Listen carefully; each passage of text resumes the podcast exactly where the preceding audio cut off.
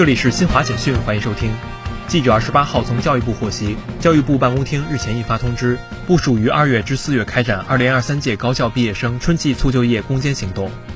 农业农村部长江流域渔政监督管理办公室主任马毅二十八号表示，根据农业农村部组织开展的二零二二年全流域长江江豚科学考察，我国长江江豚种群数量有所回升，超过一千二百头，五年数量增加百分之二十三点四二。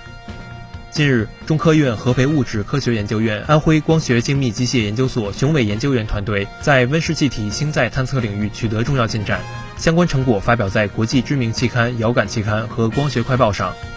俄罗斯总统新闻秘书佩斯科夫二十八号说，北约事实上已成为俄乌冲突参与方，没有资格调解冲突。据乌克兰国际文传电讯社二十七号报道，乌总统泽连斯基二十六号晚签署总统令，解除乌克兰联合行动部队司令爱德华·穆斯卡廖夫的职务。以上由新华社记者为您报道。